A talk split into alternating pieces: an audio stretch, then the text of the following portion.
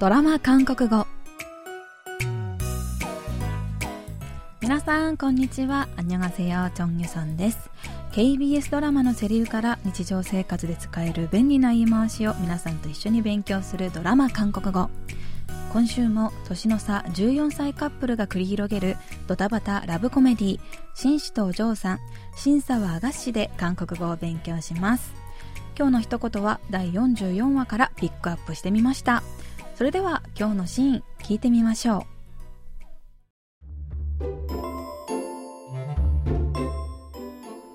대범씨왜 그래?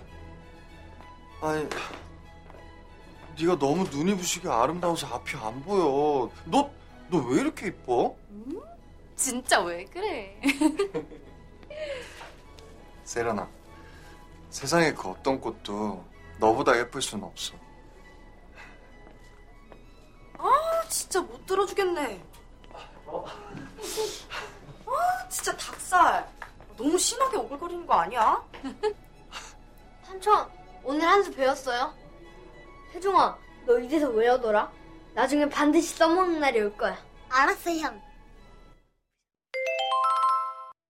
오늘 한 수 배웠어요? 오늘 한 수 배웠어요? 오늘 한 수 배웠어요? 今日はデボムとセリョンの結婚式ドレスを着たセリョンを見たデボムはため息をついて手で目を覆いますセリョンがデボム氏왜 그래? どうしたのと聞くとデボムは네가 너무 눈이 부시게 아름다워서 앞이 안 보여. 김이の 美貌に 目が くらんだんだ. 너, 너 왜 이렇게 예뻐? なんでそんなに綺麗なの?と 言います。セリョンがまんざらでもないように、あ、진짜왜 그래? 何言ってるのよ。と言うと、テボムは、 セリョナ、세상에그어떤꽃보다너보다예쁠순없어セリョン、君はどんな花よりも美しい。と、さらに恥ずかしいセリフを吐きます。そんなところにヨングク家の3兄弟が登場し、長女のジェニは、진짜못들어주겠네聞いてらんない。진짜닭살너무심하게오글거리는거아니야そんな恥ずかしいことよく言えるよね、と言います。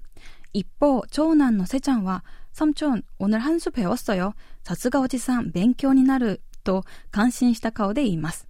そして末っ子のセジョンに、セジョンが、너이대사외우더라セジョンもこのセリフ覚えておけよ。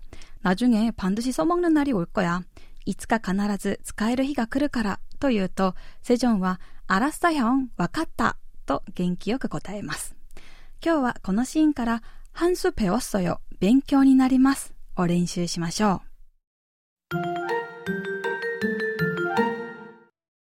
한수배웠어요今日の一言は、ハンスペオッソよ、です。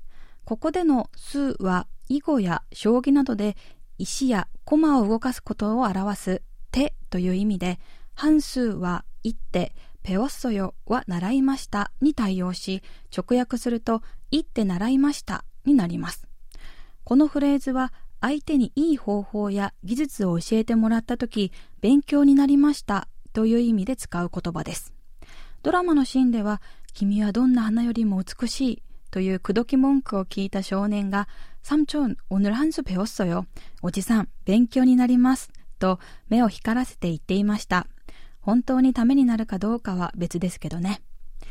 実は囲碁用語だったこのフレーズ、日常でもよく使うので、ぜひチェックしてみてください。それでは今日のフレーズ、ハンスペオッソよを練習してみましょう。 バイトの先輩にクレーマーの対処法を伝授してもらってこの一言。ハンスペオストよ。勉強になります。ガーデニング初心者の私、知り合いにコツを教えてもらってこの一言。ハンスペオストよ。勉強になります。ハンスペオストよ。ハンスペオストよ。ハンスペオストよ。今日は勉強になりますという意味で使うフレーズ、ハンスペワッソよを練習してみました。次回のフレーズは、ウェイロケットムリドリョです。それではまた来週会いましょう。アンニョン